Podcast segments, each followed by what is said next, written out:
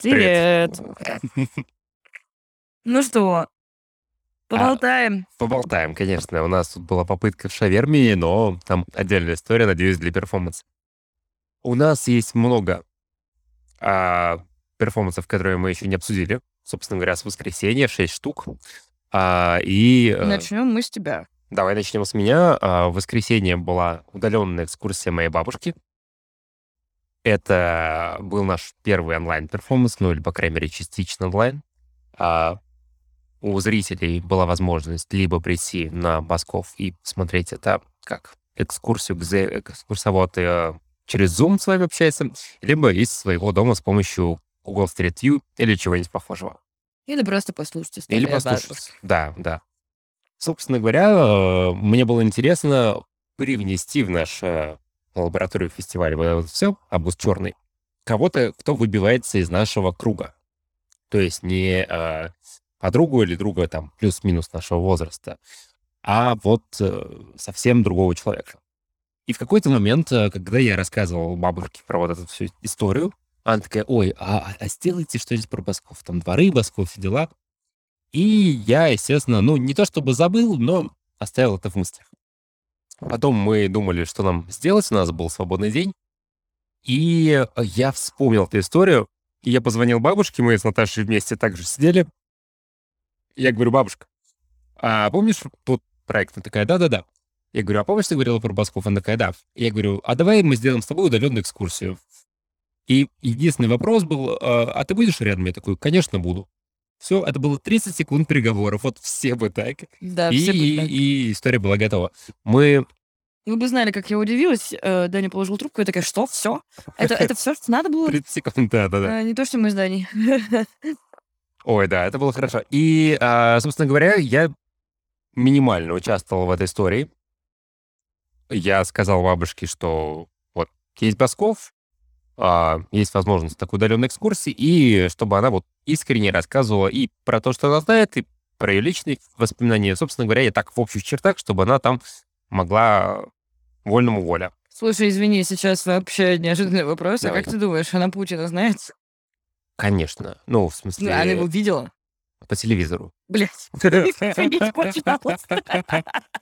Нет, нет, мы просто перед перформансом как раз это обсуждали. А из-за того, что Путин э, жил на Да. и у него там школа рядом, и еще, и один раз она э, со своей подругой гуляли, А, и, ну, они так как раз шли, что она говорит, а вот здесь вот школа, где учился наш Владимир Владимирович, там, а вот это вот дом Владимира Владимировича, и, еще что-то такое.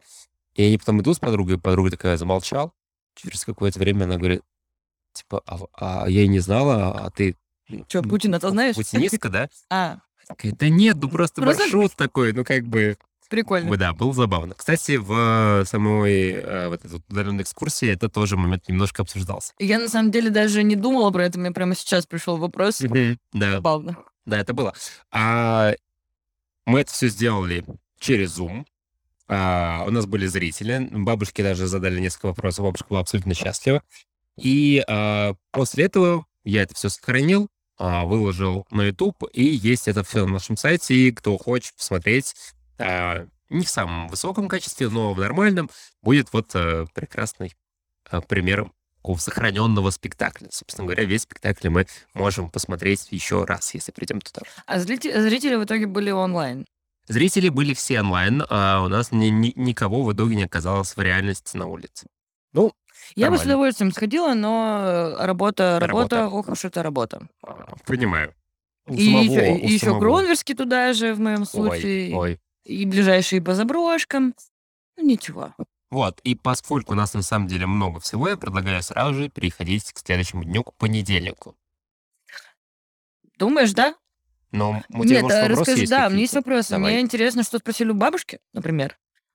У И, баб- например, так вкратце, что она могла рассказать. У Потому- бабушки спросили ее первое впечатление. Она на Басковом живет около там 50 или 60 лет.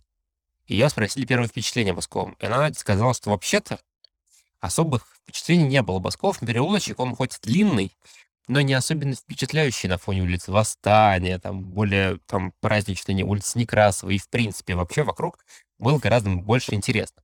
А на Басковом из запоминающихся вот из того времени было это вот мрачное здание, оно все еще стоит. Это военное здание, оно такое 60-х годов, э, коричневатого оттенка, с огромными колоннами и невероятным набором локаторов э, и тарелок на крыше.